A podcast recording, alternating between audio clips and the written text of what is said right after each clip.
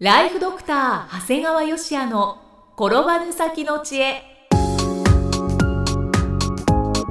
ビジネス勉強マネープラン。介護ライフワークバランス。この番組では認知症専門医であり経営者でもある長谷川芳也が人生を10倍豊かにする知恵をお届けします。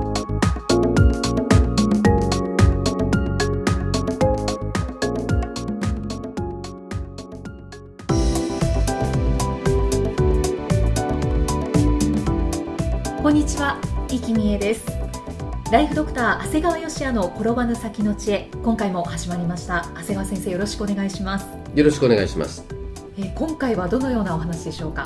えー、怒鳴ってるモンスタークレーマーは MCI っていう、まあ、MCI のことを今回言おうかと思ってですね。はいもう実は今皆さんの中でもこう MCI っていう言葉ご存知の方結構いると思うんだけども、ちょっとわからないです。まあ、あの MCI っていうのはこう健常者と認知症の人の中間の段階を言って、うん。いわゆるこうマイルドの M を入れた MCI っていう言葉の略なんですけど、まはあ、日本語訳では軽度認知障害の略になりますね。うん。はい。で MCI の、ね、定義をぜひ知っていただきたいんだけども MCI っていうのはもうまず記憶障害があると。記憶障害がであって実際本人または家族が認識していると。ただ日常生活動作は全く正常。で、まあ、認知症以外の一般的な、まあ、その他の、まあ、認知機能もいいと。はい。でただいわゆるこう年齢だとか教育レベルの影響では説明できないような記憶障害が存在する。うん。けど認知症まではいっていないということなんですこれから認知障害が進む可能性があるという方ですか？そうなんです。だから一見見ると全く異常はありません。ああそうですね。で社会生活も維持されています。はい、しかし時々変な行動や言動を起こす。だからねこれ今回の番組の一つの大事な言葉だからなんか変。うんうんうん。なんか変って感じ。るはい。でもまあほぼ異常ないし社会生活も維持してるからみんな受診には躊躇するんですね。うんただこの MCI を放置すると5年間で約半数の人は認知症に進行すると言われている。ええ2分の1で厚生労働省は MCI は大体400万人存在すると発表している。だから MCI って実はとても身近にいます。なんか最近みじ些細なことで怒ってる高齢者さん見ませんかっていうこたまにいますね。とねこういう人たちって実は MCI が疑われています。うんもう専門医からするとね銀行の窓口。はい。レストラン。百貨店。電車の中。まあ一番多いのは病院の待合室やね。うん。に見かけます。もう中にはモンスタークレーマーと言われている中には MCI 患者さんが含まれていると思います。実際 MCI あのモンスタークレーマーっていうその中でやっぱり定年退職後で70歳前後の男性って結構いるんだよね。はいはい。でそうするともう本当にしつこいしつこい何言っても文句言ってるみたいな人まあ特に問題なのがさらに経営者にも結構いるということで。う んもう社員は大変だと思いますけども、そうですね。うん。何より正しい経営判断できてるのかなと。本当ですね。うん。まあ、こういったちょっとこういわゆる攻撃的な部分もあるんだけど一方で MCI は騙されやすいってことがある。ああそうなんですか。だからあの本当に逆に認知症になったら騙せないわけですよ。お金出してくださいとかここに印鑑をしてくださいもできませんから。うん。でも MCI はできちゃうんだよね。うんだから MCI の方って必要に勧誘すればなんとなく契約してお金も払ってくれる。あだからこう送りつけ商法だとかリフォーム詐欺だとか健康食品時にはお布施もう逆に言うと僕なんかあのいわゆるこうオレオレ詐欺なんかもかなりあるんじゃないかな。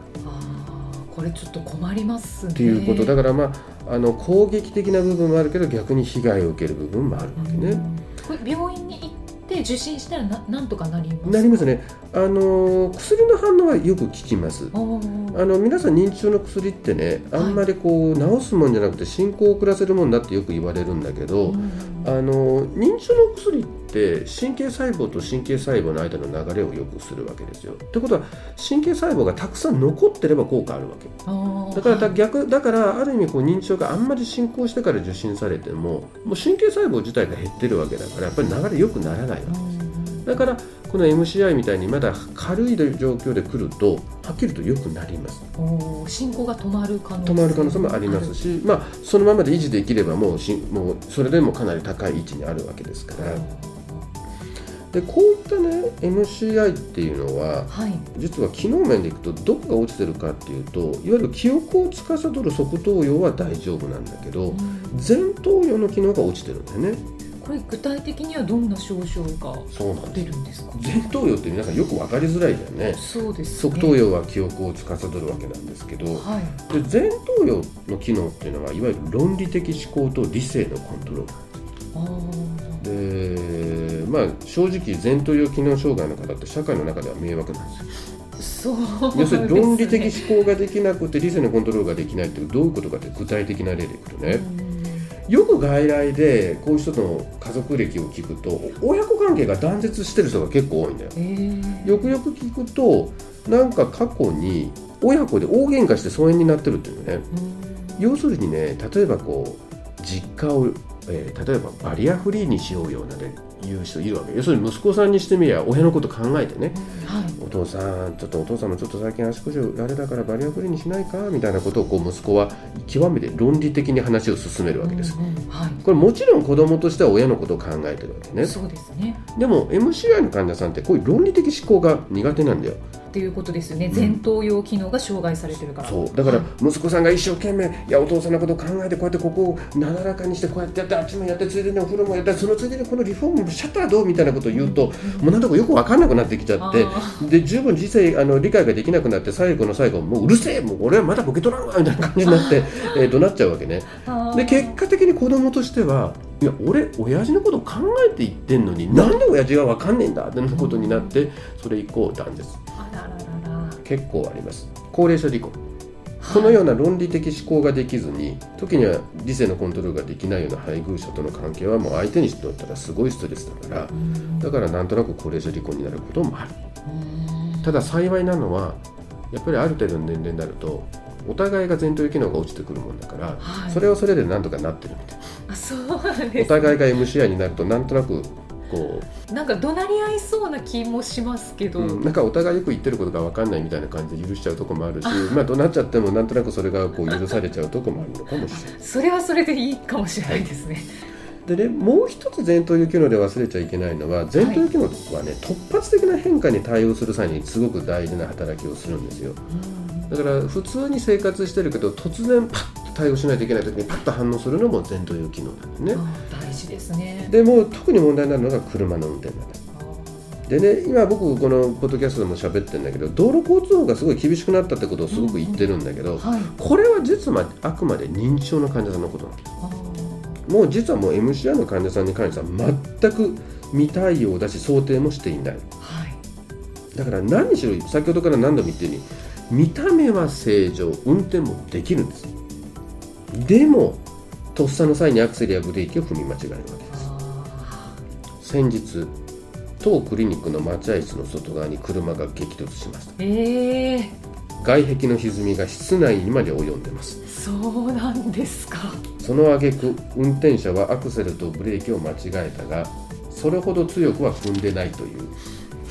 絶対踏んでますそうでしょうね。歪みが来てるんですもんね、はい。うわ危険ですね。あの間に人がいたら絶対死んでました。あある意味うちの医療法人ブレイン時内科クリニックでは認知症患者さんと同様に MCI の診断にも力を入れてますのでということはうちの周囲には危険な MCI 患者さんがうろうろです。あたくさんいらっしゃいますね。クリニックの周囲には危険がいっぱいです。はい。でねはい。よくマスコミじゃ〇〇という患者数何百万人とか簡単に言うやんね、うんうんはい。どうやって数えるんやろ？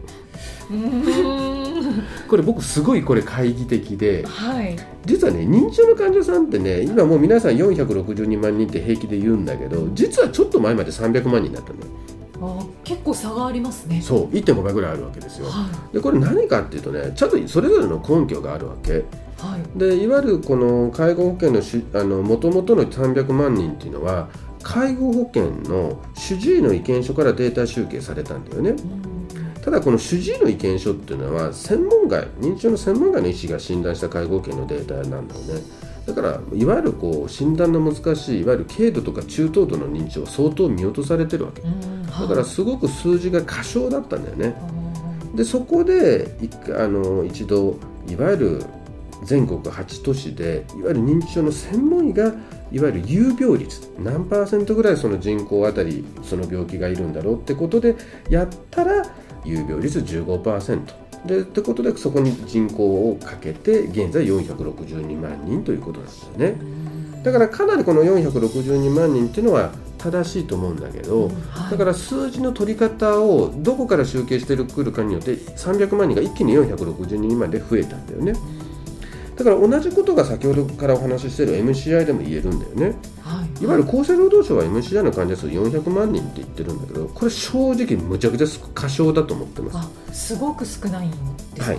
でうちは先ほどもお話ししたように MCI も相当診断しているんだよね、はい、でうちはね普通の側頭葉の機能の検査が正常な患者さん90名をやったんだよね、これらの90名の人はね普通の病院だったらまず普通の正常と診断されます、はい、もうまず MCI とは言われないです、で当然認知症でもない。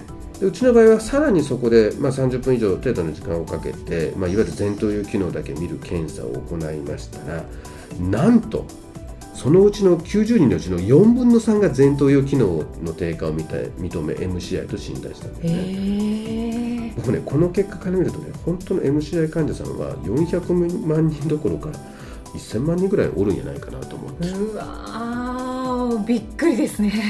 でね実際こういった診断って本当に手間暇かかるんだよね、はい、でもそのきっかけは家族のなんか変なんです、うんだから時々専門外の先生が家族が一生懸命なんか変なんですって訴えても異常がありませんって言い切っちゃうことがあるんだけどその後にその結果的に進行する例が結構あるんだけどもやっぱり医者はね家族が何か変といった言葉にはこう真摯に耳を傾ける必要があるし、まあ、ご家族の方も何か変だと思ったらその何か変だっていうのをちゃんと受け止めてくれるね、そういった主治を探す必要があるんだなと思います。そうですねぱり専門外ではなくて認知症専門医に受診した方が確実ですよね。うん、まあ少ないんだけどね。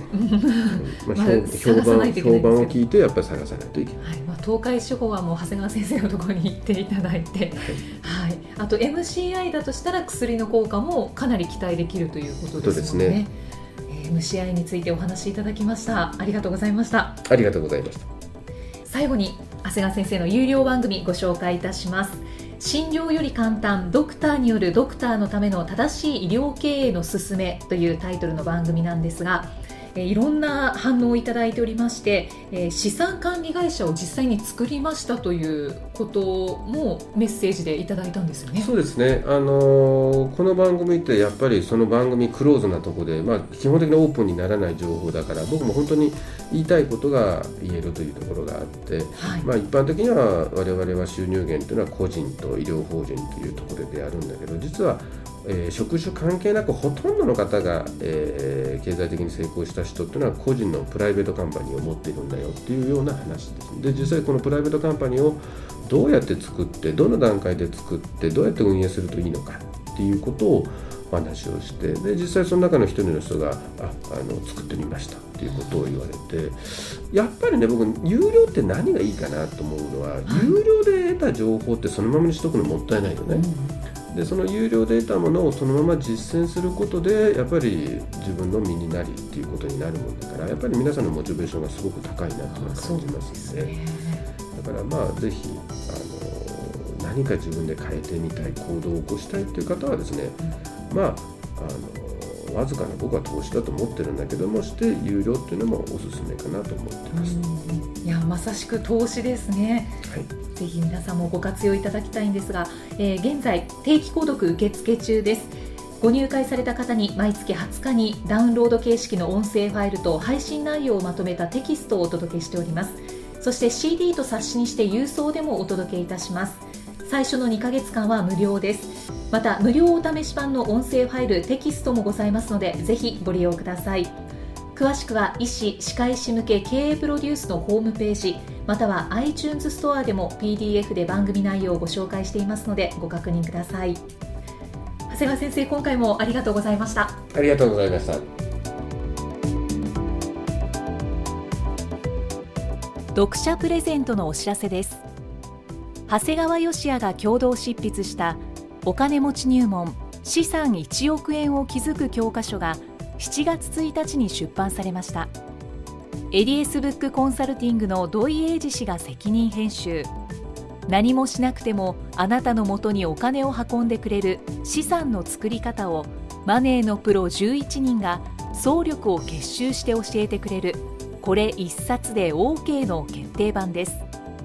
この本の長谷川のサイン入りを有料音声番組ドクターによるドクターのための正しい医療経営の勧めを定期購読された方先着100名様にプレゼントいたします。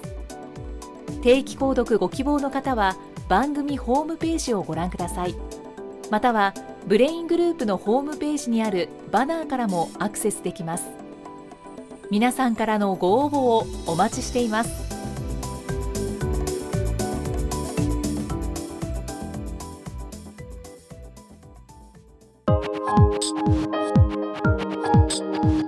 放送はいかがでしたか？番組ではご感想や長谷川よし也へのご質問をお待ちしています。番組と連動したウェブサイトにあるフォームからお申し込みください。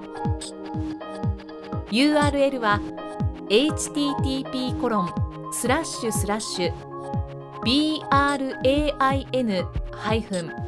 brain-gr.com スラッシュ podcast スラッシュ http コロンスラッシュスラッシュブレインハイフン -gr.com スラッシュポッドキャストスラッシュです。それではまたお耳にかかりましょう。この番組は提供ライフドクター長谷川芳也。プロデュースキクタスナレーションは生きみえによりお送りいたしました。